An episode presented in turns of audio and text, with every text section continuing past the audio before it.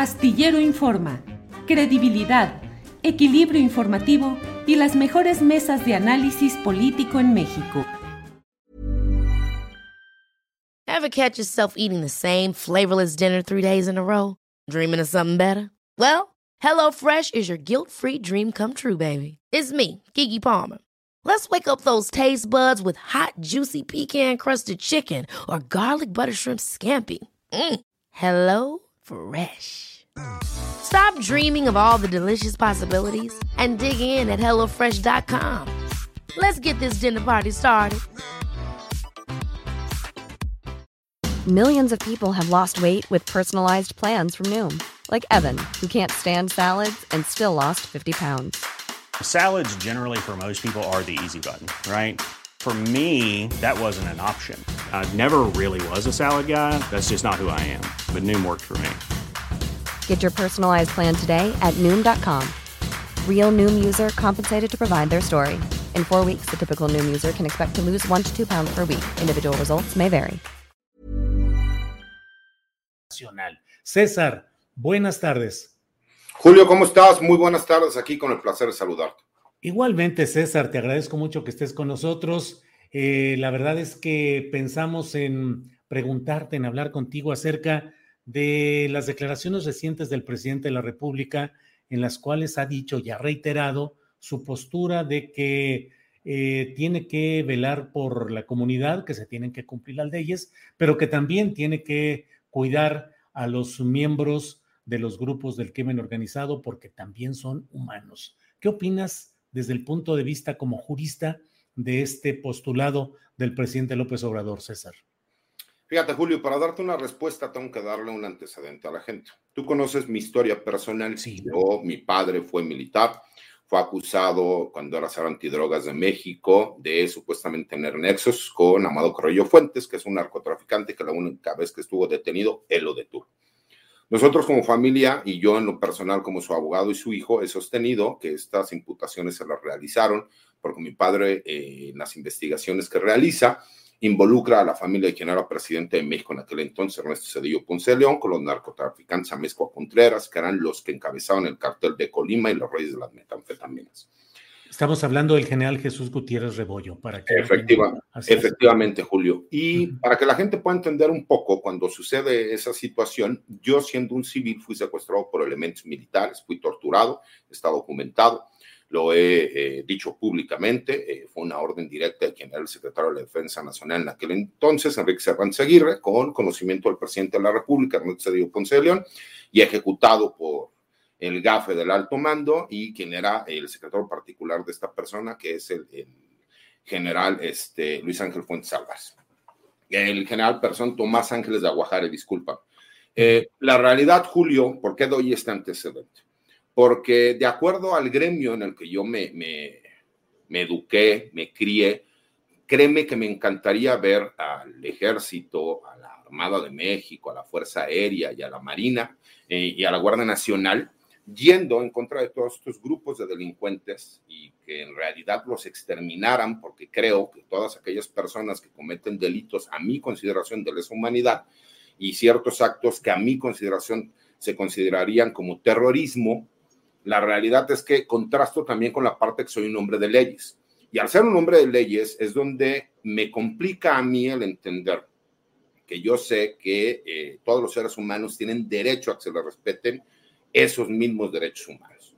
Y ahí es donde entro en la parte más complicada del análisis.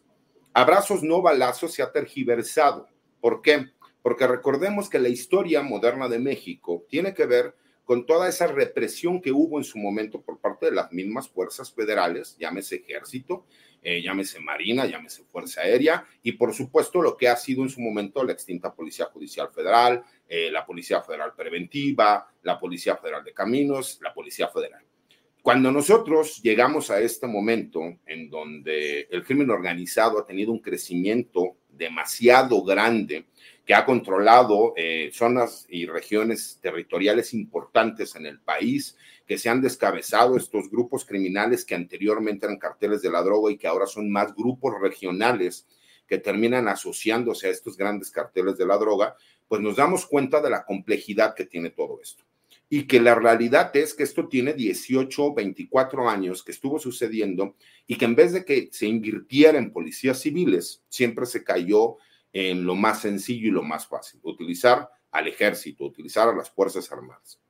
Y aquí es donde caemos nuevamente en esa problemática del análisis, que es cuál es el costo que ha tenido que pagar el ejército. Yo recuerdo que incluso tú hiciste una publicación en donde mencioné que existían 233 elementos militares que siguen estando procesados y la mayoría de ellos sentenciados en las diferentes prisiones militares que hay en el país, las prisiones federales. ¿Por qué?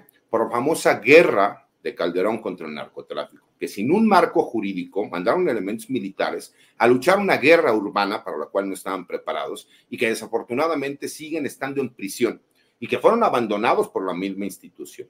Y ahí es donde viene nuevamente la pregunta, ¿qué es lo que nosotros estamos buscando? ¿Qué es lo que nosotros queremos? La realidad es que se habla mucho de militarización, se hablan de términos nuevos como una militarización suave, incluso hablan de militarismo cuando no conocen bien los términos, pero la realidad es que están tratando de buscar un culpable. ¿Y ese culpable cuál es? Quieren que el ejército sea el culpable como en el 68, quieren que el ejército sea el culpable como la famosa guerra sucia en los años 70, 60 y principios de los 80, que sucedió en Guerrero y que todos lo sabemos, Lucio Cabañas, ¿no? Incluso existe jurisprudencia de la Corte Interamericana de los Derechos Humanos, en la cual por el caso Rosendo Radilla se demostró que elementos castrenses secuestraron a esta persona y por lo mismo se convirtió obligatoria en México, por lo cual el artículo 57, fracción segunda, del Código de Justicia Militar se tuvo que modificar. ¿Para qué? Para que el personal militar, cuando cometa delitos en contra de civiles, sea juzgado por las autoridades civiles independientemente de las causas eh, que hayan existido en cuanto a los reglamentos y leyes militares. Y aquí es donde quiero que la gente pueda entender. Se juzga rápidamente al personal militar. Todos pudimos y, vimos un video que sale en Nueva Italia, Michoacán, en donde se dice que elementos militares eh, huyeron despavoridos contra civiles armados, cosa que es completamente falsa, porque la realidad es que eran civiles que iban desarmados con mujeres y niños que lo que estaban buscando, y como lo hemos visto en diferentes regiones del país, en específico en Michoacán, utilizan los grupos criminales este tipo de actuar. ¿Para qué? Para provocar al ejército, a la Guardia Nacional, a la Marina, para que exista una reacción y entonces exhibirlos en las redes sociales. Se sacaron la rifa del tigre, desafortunadamente, eh, mi querido Julio. ¿Por qué? Porque los hemos visto. Si accionan sus armas, como el lamentable suceso que pasó en Guanajuato, entonces se les criminaliza porque fue un error humano.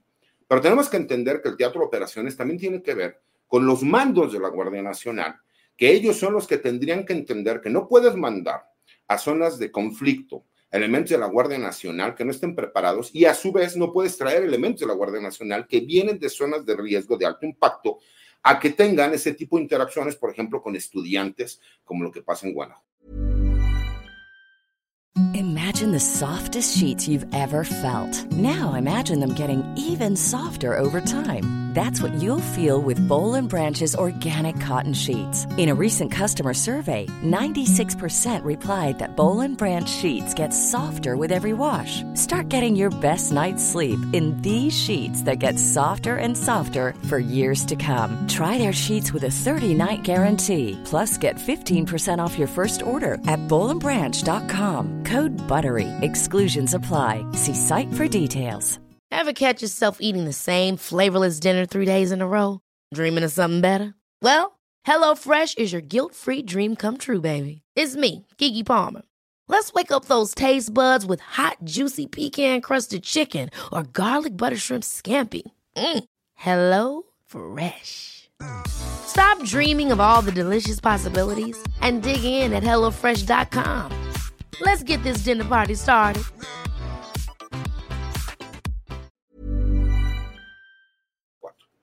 Entonces, el problema no solo es muy complejo, sino que el problema, si me preguntas a mí, pues por supuesto que yo no quiero ver elementos militares presos, tampoco quiero ver elementos militares asesinados, pero la realidad es que siempre se les termina cargando a ellos si existe cualquier tipo de falla en, cuanto al procedimiento porque ha sido muchísimo más fácil, y me refiero a todas las autoridades, ¿eh? a las municipales, a las estatales, a las federales, lavarse las manos, eximirse de responsabilidad y solicitar que sea el gobierno federal quien se encargue de estos delitos de alto impacto, que el 80% de ellos son del fuero común.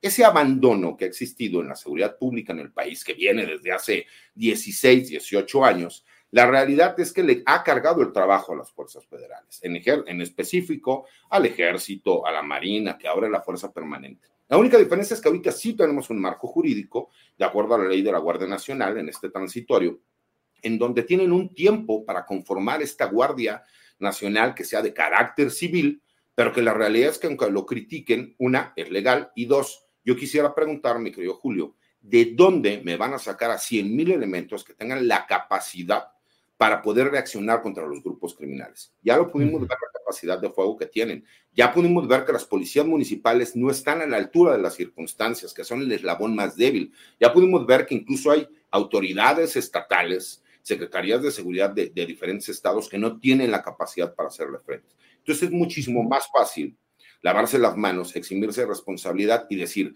que sean las fuerzas federales las encargadas. Y ahí es donde viene el problema. Cualquier violación al debido proceso o a los derechos humanos, ¿quién es quien termina pagando? No es la institución, desafortunadamente son los mismos elementos militares. Entonces creo que se ha tergiversado la no balazos. Sí, César, em, he escuchado con toda atención lo que has planteado y te pregunto, ¿la estrategia entonces es correcta o es incorrecta la de abrazos no balazos? Uno. Y dos, lo que estamos viendo y viviendo respecto a hechos delictivos en presencia de elementos de la Guardia Nacional, sea corretearlos o no, pero eh, todo lo que se ha vivido y que hay muchas imágenes de delincuentes que incluso amenazan o se burlan o empujan o agreden a los propios militares. Eh, ¿Eso en el fondo ayuda a la consolidación de un Estado de Derecho o es solo ir sobrellevando el momento de la crisis sin una solución verdadera? Fíjate, Julio, lo que pasa es que me está haciendo la pregunta del millón de dólares. Si supiéramos la respuesta eh, exacta, este, pues yo creo que estaríamos ya asesorando para que lo llevaran a cabo. Pero sí te puedo decir, a mí no me gusta reír los temas ni las preguntas. Y me gusta ser como que muy claro. A ver, Abrazos no balazos es lo más correcto y te voy a decir en qué sentido. En el sentido de la legalidad, porque nosotros como Estado no podemos permitir que se violen derechos humanos. ¿Dónde es donde creo que está el problema? Sí necesitamos que los políticos sean muchísimo más comprometidos. ¿Por qué?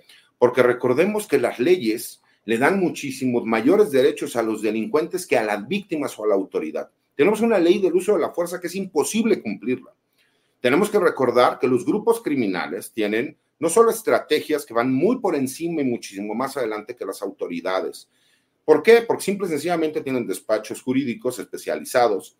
Existe la corrupción, por supuesto, que les ayuda para que ellos tengan información privilegiada o incluso puedan hacer valer esas violaciones como jurista yo no puedo decir que se tiene que priorizar la violación de los derechos humanos de un delincuente, pero como ser humano yo sí lo que pido es que entonces creemos un sistema legislativo que sea muchísimo más eficiente y que, por ejemplo, a todos estos delincuentes que cometen delitos que pueden ser pertenecientes al crimen organizado o que a mi consideración son de lesa humanidad, pues por supuesto que se le tendría que hacer un tratamiento distinto Desafortunadamente en México llegamos demasiado tarde a la repartición de los derechos humanos y seguimos confundiendo qué son los derechos humanos porque antes teníamos garantías individuales. Los derechos humanos que tienen más de 60 años en la Declaración Universal de los Derechos del Hombre llegaron tan tarde a México que seguimos confundiendo. Si una persona no hace caso a la autoridad, si una persona desafía a la autoridad, si una persona existe ataques a esa autoridad o hay resistencia de particulares, entonces se acaba hasta cierto punto los derechos que esa persona tiene como ciudadano. Pero mientras los políticos no tengan el valor para hacer el cambio en las leyes, vamos a seguir criminalizando desafortunadamente a las autoridades. Entonces, ¿qué es lo que se tiene que hacer? Pues por supuesto que se tiene que tener muchísimo mayor trabajo de inteligencia y de prevención de delitos, porque eso es la seguridad pública. La seguridad pública es para prevenir delitos no para perseguirlos. Y desafortunadamente en México tenemos un rezago que lo que hacemos es perseguir delincuentes y no prevenir los delitos, porque desafortunadamente se sigue diciendo que existen violaciones al debido proceso o a los derechos humanos cuando se hacen investigaciones de grupos o bandas criminales, cuando se conoce, a ver, nada más por lógica, mi querido Julio, si vemos todos los días videos en donde se subieron a saltar a las combis que están entre la Ciudad de México y el Estado de México, ¿a poco no se le ocurriría a algún brillante secretario de seguridad o algún jefe de alguna de las fiscalías de investigación, ya sea policía de investigación, este si me explico, o la ministerial en el Estado de México, crear un operativo en donde se puedan prevenir esos delitos? Desafortunadamente, así tenemos un sinnúmero de incidencias delictivas en el país que como traen un gran rezago y como inmediatamente son ciudadanos de segunda por el famoso artículo 123, apartado B, que si se presenta una denuncia en contra de, uno de estos policías, agente del Ministerio Público o elementos militares, se inicia una investigación que muchas veces los separan del cargo. Entonces creo que ahí es bien importante que se entienda la seguridad pública como un todo. Fíjate, en este sexenio ahorita existe incluso un problema de sobrepoblación en las cárceles federales, porque han existido más detenciones que en los, en los dos sexenios anteriores. Sí, pero yo creo que no saben comunicar. ¿Por qué? Porque también recordemos algo, mi querido Julio, estamos en tiempos políticos con tiempos perversos. Hay varios videos de los cuales hablan. Uno de ellos que han mencionado muchos, que no lo suben a las redes porque dicen que eh, sería hacer apología del delito y porque es muy cruel, es sobre un delincuente que le saca el corazón a otro delincuente y se lo come. Ok, quiero decirte que ese video tiene más de cuatro años, mi querido Julio, y que pasó en el sexenio de Enrique Peña Nieto. Por supuesto que eso no es justificación, pero también entendamos que va a haber un bombardeo. ¿Por qué? Porque recordamos que la política, la política es perversa. Y desafortunadamente quienes están en medio en este momento son las fuerzas federales, como el ejército, como la marina, como la Fuerza Aérea y como la Guardia Nacional, que van a tratar de desacreditarlos por todos los medios, tratando de provocarlos para que terminen ellos accionando sus armas de fuego y entonces sí criminalizarlos y hablar de que el gobierno crea matanzas. Y creo que es el problema, que en esos tiempos políticos todo el mundo está tratando de cuidarse para que no se termine convirtiendo en un tema por lo cual los puedan atacar y que los afecten en las elecciones. César, pues como siempre, muchas gracias por la amplitud de tu exposición y por la profundidad de lo que nos eh, comentas. Y bueno, pues esperemos que volvamos a platicar un poco más adelante para ver cómo camina todo este tema, a reserva de lo que desees agregar, César. Gracias.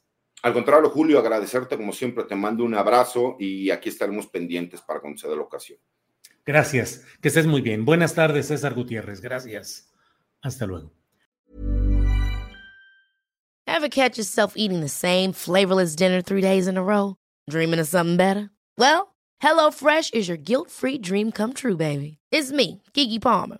Let's wake up those taste buds with hot, juicy pecan-crusted chicken or garlic butter shrimp scampi. Mm. Hello Fresh. Stop dreaming of all the delicious possibilities and dig in at HelloFresh.com. Let's get this dinner party started.